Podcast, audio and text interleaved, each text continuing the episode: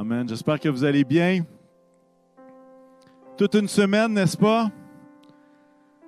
On a célébré et on était content de mettre une croix sur 2020. Les réjouissances ont duré cinq jours et il y a une conférence de presse. Et en début de message, et, le titre de mon message ce matin, ça va être Croître dans ma communion avec Dieu. Et, euh, mais, mais avant d'aller là, euh, vous savez que c'est correct d'être triste de la situation qui est en train de se passer au milieu de nous. C'est correct de ne pas juste faire Ah, ben moi, je suis joyeux parce que je suis chrétien, puis ça, ça ne m'atteint pas. Je veux juste nous dire que c'est correct que ça nous atteigne. C'est correct que ça nous rende triste. C'est correct qu'on ne soit pas content de la situation. Et, et juste une petite parenthèse, j'aimerais faire la distinction entre se lamenter chrétiennement et se plaindre se lamenter de façon chrétienne ou se plaindre. Hein, quand on, fait juste se plaindre, qu'est-ce qu'on fait? On essaie de trouver la faute chez qui qui est la faute. On pointe du doigt, on fait juste être fâché et cette frustration-là déborde sur les autres. Mais j'aimerais qu'on puisse lire le psaume 13 et je ne ferai pas une étude complète sur l'idée de la lamentation, mais je veux juste en début de message vous parler du psaume 13. Et voici ce que ça dit dans la version second 21. Et c'est David qui va dire la chose suivante. Jusqu'à quand, Éternel, m'oublieras-tu sans cesse? Jusqu'à quand me cacheras-tu ton visage? Jusqu'à quand aurai-je des soucis dans mon âme et chaque jour des chagrins dans mon cœur? Jusqu'à quand mon ennemi s'attaquera-t-il à moi? Verset 4, Regarde, réponds-moi, Éternel mon Dieu. Donne la lumière à mes yeux afin que je ne m'endorme pas du sommeil de la mort. En effet, mon ennemi pourrait dire, je l'ai vaincu, et mes adversaires se réjouir en me voyant ébranlé. Moi, j'ai confiance en ta bonté, j'ai de la joie dans le cœur. À cause de ton salut, je veux chanter en l'honneur de l'Éternel, car il m'a fait du bien. Et, et c'est particulier dans les Écritures, il y a un livre de la Bible qui s'appelle même Lamentation. Et je lisais euh, un commentateur qui disait que plus du quart des psaumes qui ont été écrits sont des psaumes de lamentation. Mais ici, on voit quelque chose de très beau et en même temps très réel. On voit David qui se tourne vers Dieu. Plutôt que de se plaindre aux autres, plutôt que de jeter son fiel à gauche et à droite, il se tourne vers Dieu et il apporte sa plainte à la bonne place. Il apporte sa plainte à Dieu. Ensuite de ça, on voit quoi? On voit qu'il demande de l'aide. Regarde, réponds-moi, éternel mon Dieu. Il demande de l'aide. Et il choisit dernièrement de placer sa confiance en lui. Hein, moi, j'ai confiance en ta bonté, le texte va dire. J'ai de la joie dans le cœur à cause de ton salut. Et ce qu'on voit, c'est que c'est correct. Et parfois, on fait nos bons chrétiens que si on est triste, on n'est pas des vrais chrétiens. Mais moi, je veux vous dire que la Bible a complètement une autre image de qu'est-ce qu'un chrétien et qui est capable de pleurer, qui est capable d'être triste, qui est capable de ne pas être content, mais qui est capable de se lamenter à la bonne personne et de la bonne façon. Et de cette façon-là, qu'est-ce qui se passe? Lorsqu'on décide d'adresser notre tristesse au bon endroit et d'espérer demander de l'aide au bon endroit, de choisir de placer notre confiance, ce qui est en train de se passer, c'est que cette joie-là, cet espoir-là, renaît. J'espère entendre Amen à distance, mais je voulais juste euh, dire que c'est correct euh, d'être triste, c'est correct de ne pas être content de toute la situation. Je dois avouer que je ne suis pas le meilleur euh, lamentateux qui existe, mais, mais ce que je vois des Écritures m'encourage à dire, regarde, je veux que ma frustration, ma tristesse puisse être adressée à la bonne personne, au, bon département, disons ça comme ça. les derniers mois hein, nous ont révélé à quel point on a besoin d'être en relation les uns les autres. Hein? Le manque de relation fait en sorte que ça nous révèle le besoin euh, qu'on a euh, d'avoir des relations et moins voir la famille, euh, moins voir les amis comme ça a été, c'est difficile. Et on a découvert qu'on était fait pour aimer. On était fait pour aimer, être proches les uns les autres. Hein? Et puis, la quantité et la qualité ont été affectées dans les derniers mois. Hein? Si on retourne pas un an, mais quelques dix mois derrière, la qualité et la quantité des contacts a été différente. Ça a affecté notre morale, ça a affecté notre humeur, notre qualité de vie, ça a affecté notre santé, notre santé mentale. Et on est tous dans le même bateau. Et les nouvelles qu'on a eues cette semaine vont dans le même sens. Mais pourquoi est-ce que je vous parle de tout ça? Parce que je pense que, Et je crois que nous sommes dans un temps où il devient plus facile de comprendre qu'est-ce que c'est exactement, euh, de comprendre ce que c'est exactement la même chose qui se produit dans notre relation avec Dieu. À quel point, lorsque nos contacts avec Dieu sont affectés au niveau de la qualité et sont affectés au niveau de la quantité, à quel point est-ce que ça affecte notre morale, à quel point ça affecte notre humeur, notre santé spirituelle, à quel point est-ce que ça affecte notre vie? Et je ne sais pas si je suis le seul, mais est-ce que ça vous est arrivé de remarquer que lorsqu'on est un peu plus loin de Dieu, on vient plus, euh, comment je dirais ça, bougonneux euh, ou un peu plus maussade que lorsqu'on est près de Dieu. Hein, si vous êtes dans le chat euh, sur Facebook, vous êtes capable d'écrire Hey, je ne suis pas tout seul. J'aimerais ça que pas être tout seul, mais je sais que je ne le suis pas. Mais, mais on comprend, hein, le fait d'être loin de notre famille a fait en sorte que ça affecte notre humeur, ça affecte notre santé mentale. Et ce que ça produit, même au niveau spirituel, c'est la même chose. Lorsque, euh, justement, avec Dieu, on est un peu plus éloigné, ça affecte même notre humeur. Et ça l'a affecté toute la situation a affecté nos habitudes spirituelles. Hein. Pas de réunions à l'église, des réunions en virtuel, euh, des petits groupes qui sont différents, moins de soutien dans le hall d'entrée de l'église, ce lieu privilégié où les gens, on discute ensemble. Et c'est comme si toute l'Assemblée, tous, tous, les chrétiens en même temps, on avait vécu une transition, une transition dans nos habitudes. Et, et je compare cette transition-là à des transitions de vie naturelles. Par exemple, lorsqu'on se marie, et que finalement, on était dans, ben, dans notre chambre, dans notre appartement, on priait, on avait nos habitudes. Lorsqu'on se marie, tout d'un coup, il y a quelqu'un qui est là en permanence et ce que ça fait, c'est que nos habitudes changent. On est comme déboussolés. Je pense à des transitions comme accueillir un premier enfant. Et où est-ce qu'on a nos habitudes? On a développé nos habitudes euh, spirituelles avec le Seigneur. Et tout d'un coup, il y a un enfant qui arrive, on dort plus bien, euh, il est toujours là, euh, on a de la misère à se trouver. Et cette transition-là, est difficile à surmonter. Pourquoi? Parce que justement, on est comme, on est comme un peu euh, débalancé. Les choses qu'on tenait pour acquises ne sont plus là. Les temps qu'on on était habitué de prendre ne sont plus là.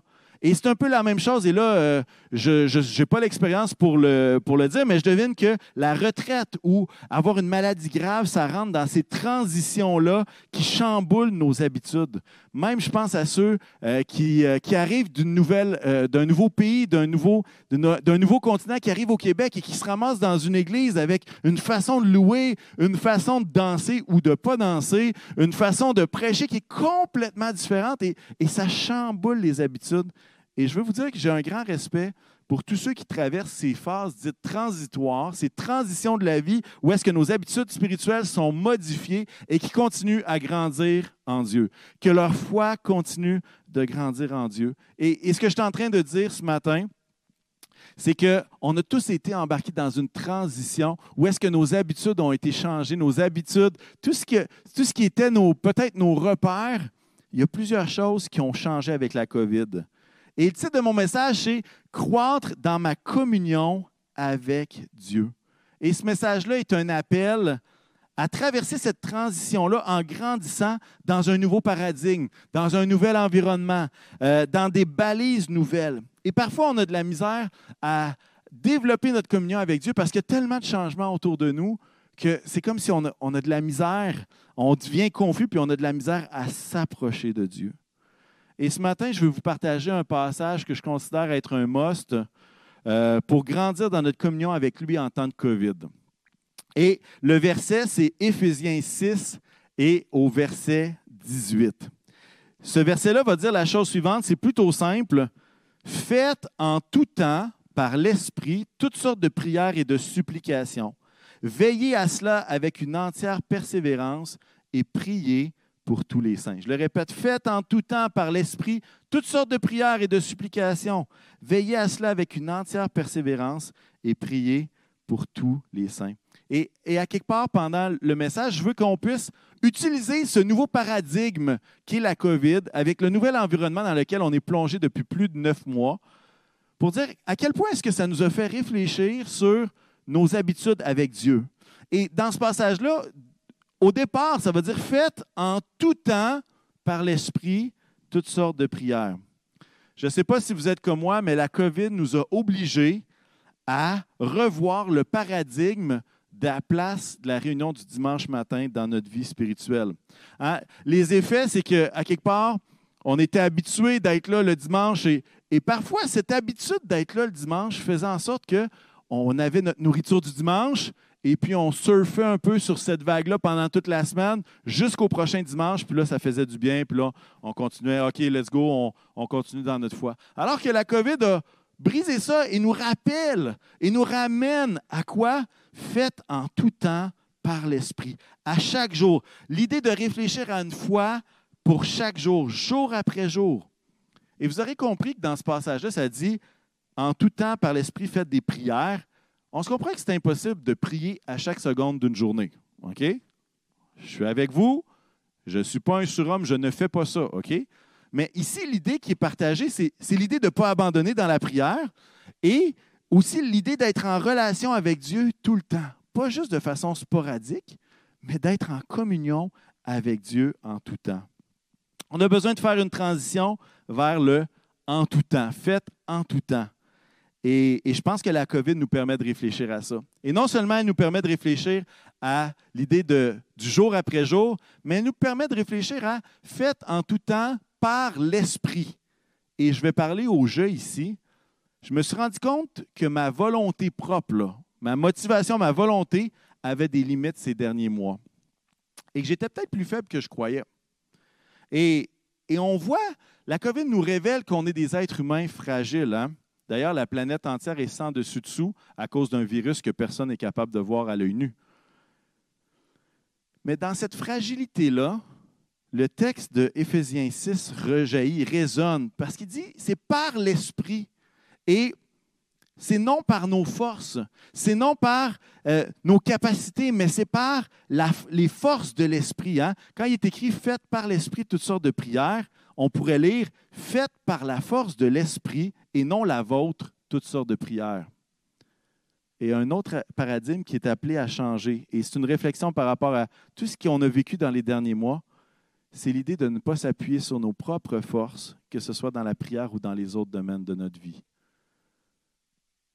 de s'appuyer sur l'Esprit, de ne pas faire les choses par nous-mêmes, mais de s'appuyer et, d'utiliser la force de l'Esprit. Et, on a besoin de continuer de grandir dans notre communion avec le Seigneur. Le passage nous dit quoi? De faire des prières, des supplications. Est-ce que, comme moi, vous avez remarqué que dans les derniers mois, on a été submergé de requêtes? Tout le monde est affecté tout le monde est affecté, qu'il soit croyant ou non, qu'il soit sur un continent ou pas, ou un autre. Tout le monde est affecté. Et ça fait en sorte que c'est comme s'il y avait trop de besoins. C'est comme s'il y avait trop de monde qui avait besoin de l'action de Dieu parce qu'il était dans la souffrance, était dans, il y a des choses qui, qui défaisaient tout leur plan. Et, le piège, c'est quoi? C'est de devenir insensible, c'est de, de, laisser notre cœur devenir indifférent alors que l'apôtre Paul va dire quoi? Faites en tout temps des supplications, des prières et des supplications. Veillez à cela avec une entière persévérance. Il y a le mot prière et il y a le mot supplication. Dans le grec, c'est deux mots différents. Le mot supplication, c'est l'idée de prier pour un besoin qui est urgent, un besoin qui est important. Et l'apôtre Paul va dire, hey, veillez à cela, les choses que l'Esprit vous met à cœur. Priez pour tous les croyants. Faites-le. Quand il y a des besoins urgents, faites-le avec persévérance. Et alors qu'il y a toutes, sortes de choses qui ont l'air de s'effondrer à gauche et à droite, Dieu nous appelle encore à dire, par l'Esprit, je veux prier pour ces croyants-là. Vous savez, le Saint-Esprit a, un grand rôle, a une grande place, un grand rôle dans la prière.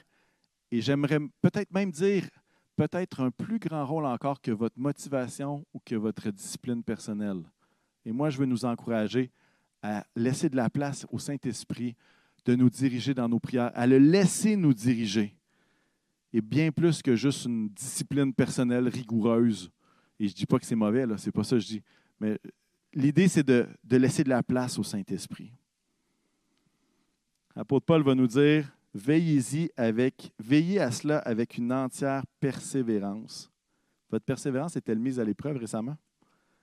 Continuez d'aller dans une même direction, même si on ne voit pas les résultats immédiats, mais continuez d'avancer dans la même direction, dans les dix derniers mois, ça a été plus tough. On a compris qu'est-ce que c'était la persévérance. Et puis, on est passé de ça va bien aller, pour prendre un thème plus jeunesse, fail total, les arcs-en-ciel, ça n'a pas marché. Ça va, on est passé de ça va bien aller. Après ça, on s'est fait dire il faut faire des sacrifices, il y a des sacrifices qui sont nécessaires. Et puis, à partir du mois de novembre, décembre, on a commencé, hey, on est dans le dernier droit. Et puis là, le début de la conférence de presse qui a eu lieu cette semaine, si vous l'avez bien entendu, c'était J'espère que cette année, on va pouvoir serrer notre famille dans nos bras avant la fin de l'année. Fait que là, je ne sais pas pour vous, mais est-ce que votre persévérance est mise à l'épreuve ces temps-ci? Oui, parce qu'on n'a pas l'impression de voir que quelque chose est en train de déboucher. Et vous savez quoi, dans notre vie spirituelle, ça arrive ça aussi. Hein? Est-ce que ça vous est déjà arrivé de prier plus de six mois pour une requête et que ce n'est pas encore là? Mais Dieu nous appelle à continuer de persévérer. Hein? Le message que les politiciens n'arrêtent pas de lancer, c'est abandonne pas, lâche pas, hein? don't quit, lâche pas. Et j'aimerais pas faire mon politicien parce que franchement, ça ne m'intéresse pas, mais j'aimerais qu'au niveau spirituel, c'est la même chose. L'apôtre Paul va dire veillez-y avec une entière persévérance. Lâchez pas, abandonnez pas. Ce n'est pas le temps d'abandonner. Ce n'est pas le temps de laisser notre foi de côté. Ce n'est pas le temps d'arrêter de prier. Au contraire, il y a tellement de croyants qui ont besoin de votre prière et on a tellement besoin d'arrêter de, vouloir être persévérant par nos propres forces, mais de la même façon que nos prières sont faites avec la force de l'Esprit, de laisser notre persévérance être encouragée par l'Esprit. Hein, quand on est près proche de l'Esprit, souvent Dieu nous donne la persévérance de continuer. Dans Matthieu 24, le texte ne euh, se trouve pas euh, à l'écran, mais ça va dire, à cause de la progression du mal, l'amour du plus grand nombre se refroidira, mais celui qui persévérera jusqu'à la fin sera sauvé. J'aimerais vous dire, c'est un cri du cœur, abandonnez pas. Ce n'est pas le temps d'abandonner. Ce n'est pas le temps d'arrêter de prier. Ce n'est pas le temps d'arrêter de s'approcher de Dieu. Au contraire, on vit dans un temps où est-ce qu'on a besoin que le roi des cieux descende parmi nous? Où est-ce que le roi des cieux vienne en nous? Où est-ce que ce roi de gloire va être capable de nous soutenir et qu'on va être capable de continuer de s'approcher de lui dans un nouveau paradigme, dans une transition où est-ce qu'on a besoin de passer? Parce que présentement, je crois qu'il y a plusieurs personnes qui, justement, on est coincé en deux. On avait le avant où est-ce qu'on était. On avait une vie spirituelle qui était plus, comment je dirais ça, euh, pas normale, mais avec des habitudes bien fixes. Et là, on est tous en route. Et, et parfois, la route est plus difficile que ce qu'on imaginait. Mais moi, je veux nous encourager à faire la transition, à dire, OK, ce nouveau paradigme-là est là. Comment est-ce que je peux m'approcher de Dieu? Comment est-ce que je peux faire grandir ma communion avec lui. Le passage nous dit quoi? Prier en tout temps, prier par l'Esprit, laisser le Saint-Esprit guider nos sujets de prière, puiser en lui la persévérance nécessaire. Hein, il y a un passage des Écritures qui dit l'Esprit est bien disposé, mais, mais, mais, mais, mais, mais, mais la chair est faible. Et, et, je veux nous encourager à tendre vers ça, vers cette transition-là, que, qu'on le veuille ou pas, on ne l'a pas choisi, mais, mais elle est là. Et on a besoin de traverser cette transition-là. Pourquoi? Pour repartir et faire grandir notre communion avec Jésus. Vous savez, je crois que Dieu peut faire concourir toutes choses au bien de ceux qui l'aiment. Et que même dans une situation comme dans laquelle nous vivons présentement, Dieu peut utiliser cela pour que notre communion avec lui soit encore mieux qu'elle était avant. Pas juste, j'espère qu'on va être capable de revenir à ce qu'on avait avant, mais au contraire de dire, qu'est-ce que Seigneur tu veux de nouveau pour moi? Dans quel pas tu veux que je marche? Parce que je veux m'approcher de toi. Je ne veux pas être nostalgique du passé, mais je veux vivre cette communion avec toi que tu m'appelles aujourd'hui. Hein? Aussi, longtemps qu'on peut dire aujourd'hui, n'endurcissez pas votre cœur, mais entendez ma voix. Et je veux développer, et c'est quelque chose qui est monté sur mon cœur pendant cette semaine, je veux nous partager, en plus de faire cette transition-là, je veux partager comment est-ce que le caractère de Dieu peut m'aider à développer ma communion avec lui. J'ai à cœur de vous partager quelques caractéristiques de notre grand Dieu afin qu'on puisse s'émerveiller devant sa beauté. Là, vous dites, ah, s'émerveiller devant sa beauté, il me semble que tout est laid autour de nous présentement. Justement, justement.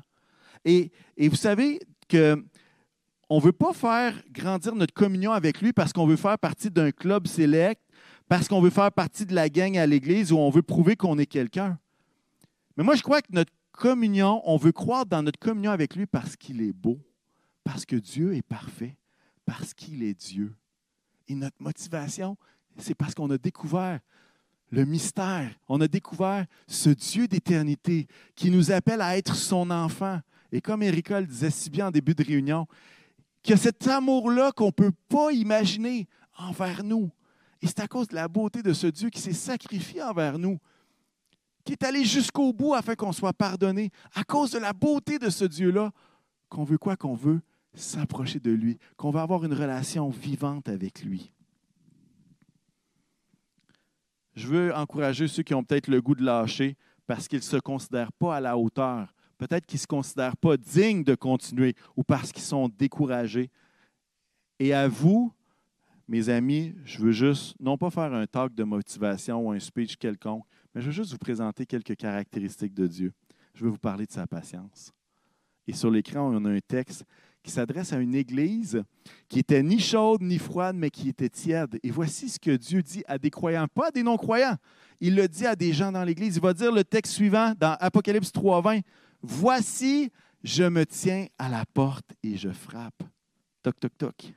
Si quelqu'un entend ma voix et ouvre la porte, j'entrerai chez lui.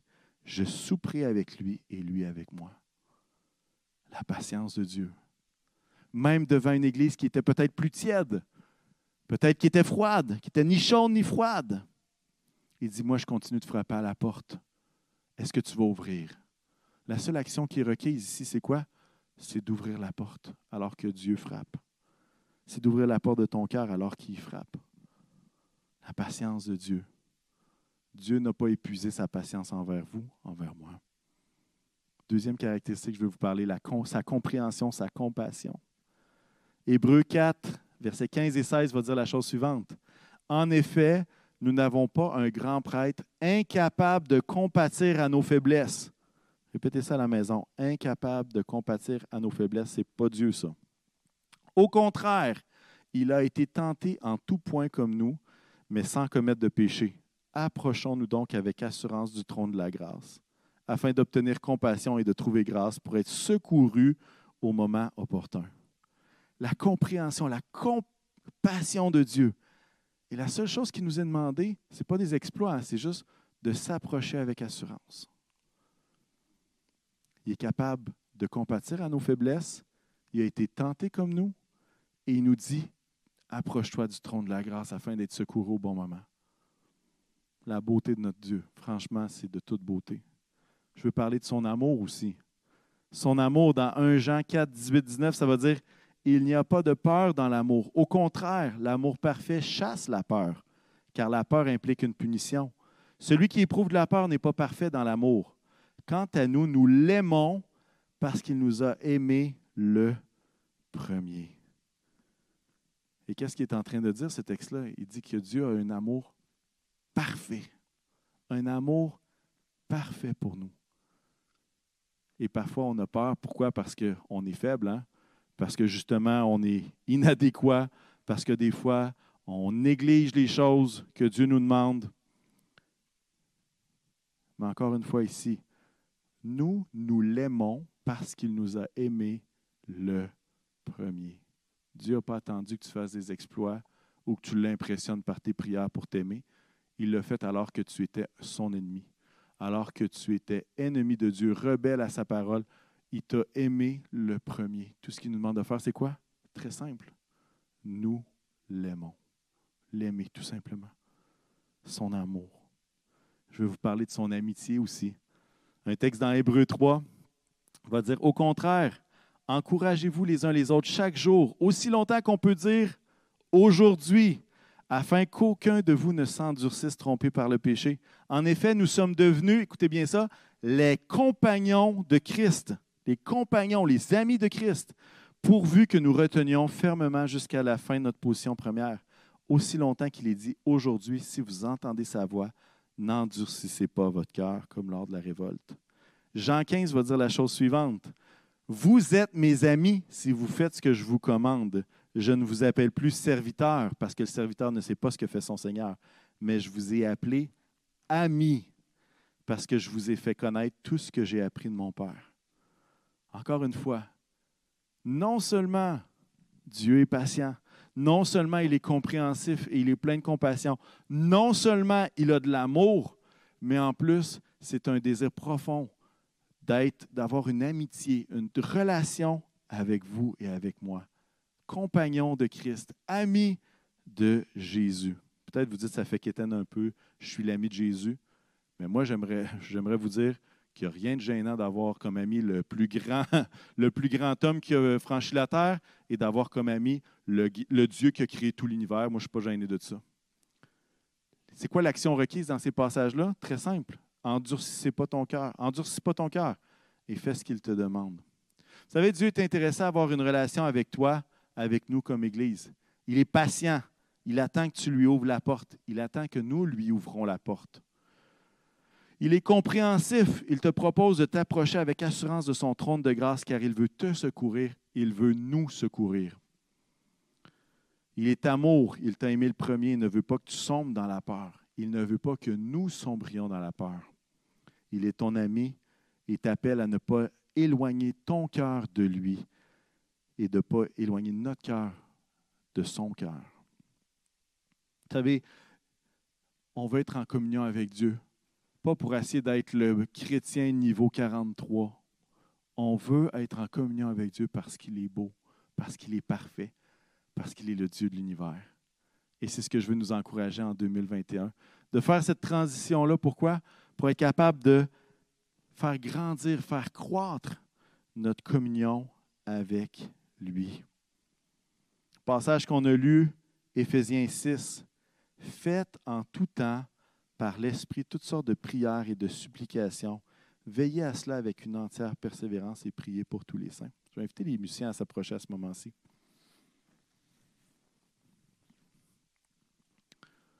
Le message d'aujourd'hui, c'est un encouragement à bâtir. C'est un encouragement à faire grandir notre communion avec lui. C'est un encouragement à laisser le Saint-Esprit diriger nos vies, à lui laisser la place, à se laisser guider par le Saint-Esprit qui n'attend que ça finalement. C'est laisser cette transition que nous vivons actuellement, non pas nous détruire, mais de laisser Dieu nous construire dans cette période-là afin qu'on puisse prendre un nouveau départ, un nouvel élan. Je veux nous encourager à laisser le caractère de Dieu nous émerveiller encore une fois et nous encourager à s'approcher de lui.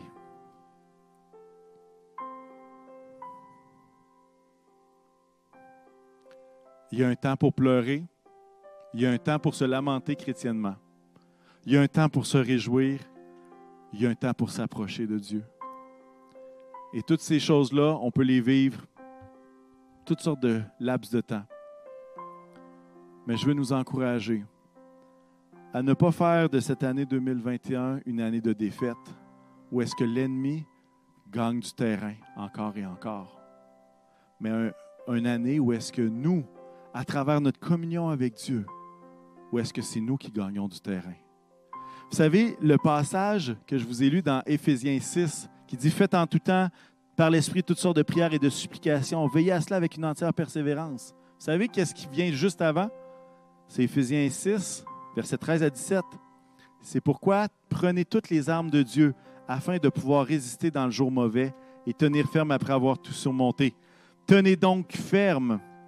Ayez autour de votre taille la vérité en guise de ceinture. Enfilez la cuirasse de la justice. Mettez comme chaussure à vos pieds le zèle pour annoncer l'évangile de paix.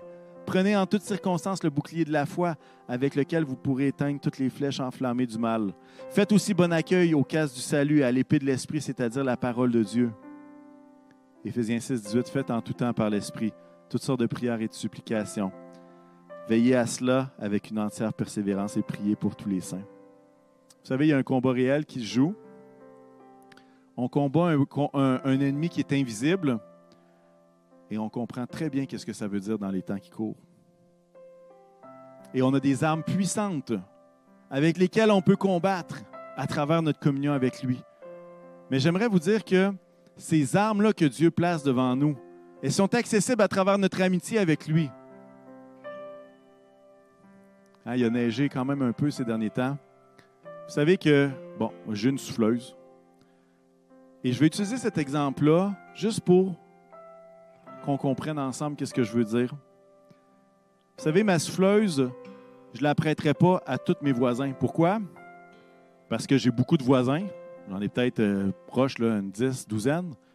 Parce qu'il y en a plusieurs que je n'ai pas de relation avec eux. Je ne leur prêterai pas parce que je ne les connais pas. Mais il y a des voisins à qui je serais à l'aise de demander leur souffleuse et je serais à l'aise de prêter la mienne. Il y en a peut-être deux, trois dans mon quartier que ça me ferait plaisir et j'aurais pas de problème. Mais à travers notre amitié avec Dieu, c'est la même chose. À travers notre amitié avec Dieu, on peut utiliser les armes que Dieu a.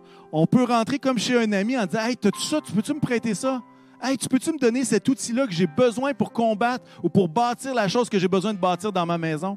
Est-ce que tu peux me prêter ça? Je m'en vais à tel endroit puis j'ai besoin de telle chose. Est-ce que tu peux me le prêter? Et vous savez, Dieu est ce Dieu merveilleux qui est grand et qui a toutes les ressources entre ses mains.